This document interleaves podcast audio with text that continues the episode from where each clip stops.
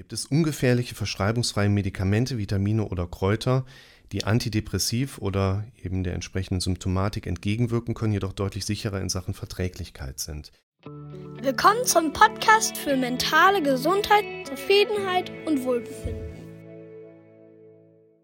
Das ist eine Frage, die man aus mehreren Perspektiven sehen kann. Zum einen denke ich jetzt gerade darüber, dass wir mit Medikamenten, sage ich jetzt mal gerade phytopharmakologisch durchaus mit Johanniskraut arbeiten können. Typische Präparate, die auch frei verkäuflich in sogar Drogeriemärkten als Nahrungsergänzungsmittel teilweise verfügbar sind. Da sollte man schon mit der Dosierung relativ hoch gehen, weil man eben aus der Erfahrung auch heraus weiß, dass ein Wirkeintritt zwischen sechs und zwölf Wochen schon mal brauchen kann.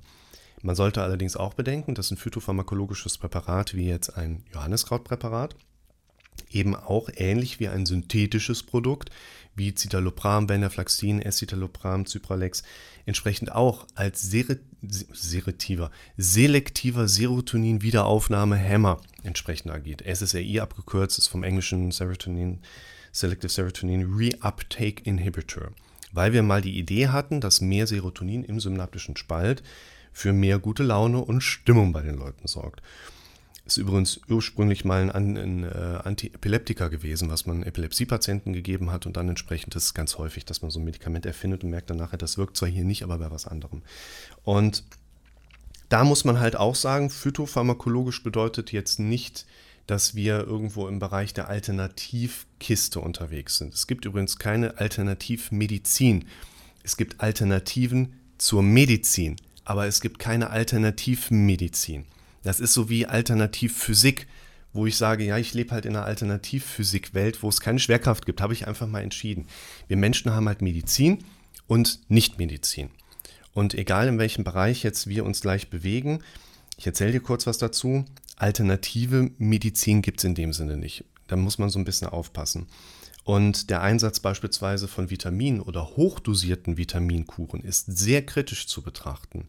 Ich würde hier tatsächlich grundsätzlich bei dem Thema Ernährung das Werk von Bas Kast, der Ernährungskompass, empfehlen, wo er quasi eine Metastudie geschrieben hat und einen großen Querschnitt über die relevantesten ernährungsbezogenen Studien im ja, Querschnitt dargestellt hat. Ich habe es mal als Hörbuch gehört, kann man gut nebenbei mal so hören. Mega interessant, mega wichtige Sachen drin. Seine Erkenntnis jetzt mal ganz grob in Bezug auf uns typischen Durchschnittsdeutschen. Wir brauchen Vitamin B12, auch wenn wir uns fleischlich ernähren, nicht nur als Veganer. Und in der Regel Vitamin D, weil jenseits nördlich der Alpen in der Regel gerade im Winter eine Hypovitaminose schon mal auch eine Rolle spielt. Ne? Also zu wenig Vitamin von jetzt D. Ich halte persönlich von Vitaminpräparaten darüber hinaus relativ wenig, wenn nicht fachärztlich, labormedizinisch abgeklärt wurde, dass wirklich ein Mangel an einem Mikro- oder Makronährstoff besteht. Da muss man so ein bisschen aufpassen.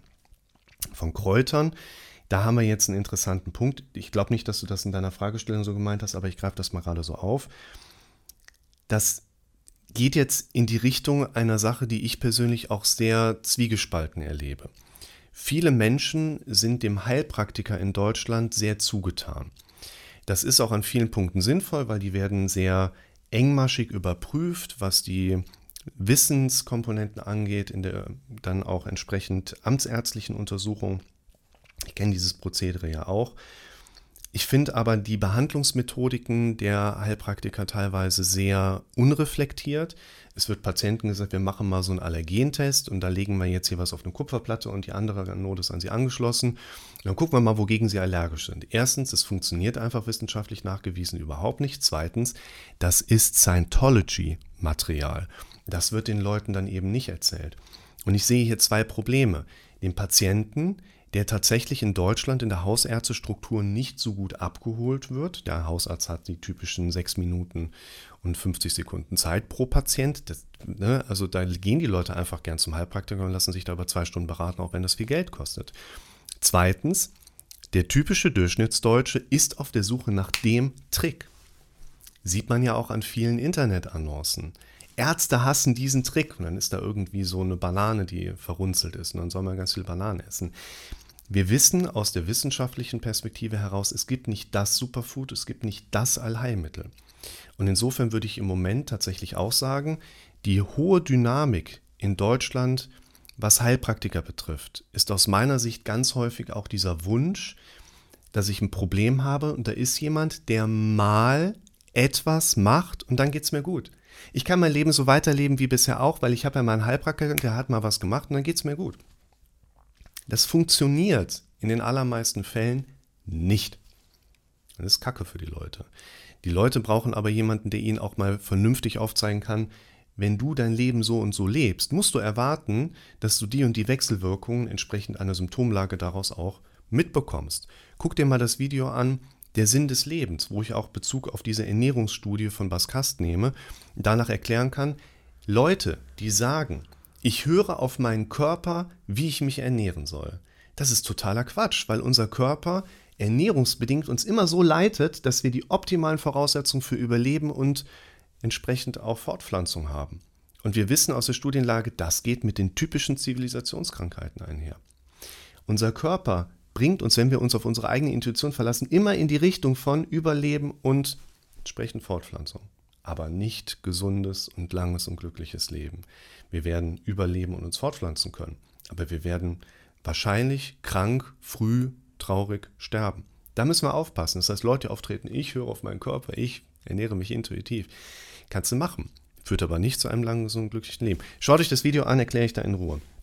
Das heißt, hier haben wir einfach die Problematik, dass wir den Patienten haben, der gerne das Allheilmittel hätte, was es aber in der Form nicht gibt. Gleichzeitig würde ich aber auch sagen, ist der Einsatz von Homöopathika und Antidepressiva oder sonstigen Dingen, die ein Heilpraktiker zum Beispiel dann auch mitgeben kann, gar nicht verkehrt, weil wir diesen ritualhaften Charakter dort einbinden können. Wir wissen aus der Studienlage, Homöopathie, Akupunktur hilft, aber nicht über den Selbstheilungseffekt hinaus. Und wir wissen bei der Akupunktur auch, es gibt keine Meridianlehre, die wir beachten sollten. Das Setting muss passen. Dann glaubt der Patient, dass es ihm hilft und dann geht es ihm danach auch besser. Ganz viel Suggestion.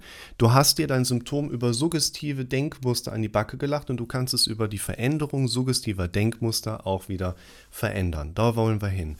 Und wenn es jemandem dann eben hilft, zum Beispiel dreimal am Tag ein homöopathisches Präparat, was er sich für viel Geld in der Apotheke gekauft hat, wo nichts anderes drin ist als gepresster Milchzucker, wenn einem das hilft, go for it. Mach das. Das ist gut. Akupunktur kann man auch machen. Kann viel bei schief gehen. Gerade bei ungünstiger Behandlungsvoraussetzung. Ne? Verschmutzte Nadeln und sowas, da gibt es richtig Probleme bei den Leuten.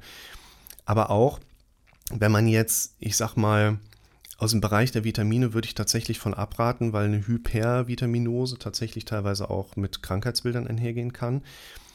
Ob man jetzt Bachblüten wäre ein verschreibungsfreies Präparat aus dem Bereich der eher homöopathischen Richtung auch. Da sollte man tatsächlich auf Sachen gehen, oh, trinkt dreimal am Tag einen Kräutertee. Flüssigkeitssubstitution, auch ein wichtiger Punkt. Wir trinken zu wenig. Wir essen zu viel Kacke, wir trinken zu viel Blödsinn, was Cola und Alkohol und so angeht. Guck, was dir hilft, aber das Allheilmittel gibt es in dem Sinne nicht.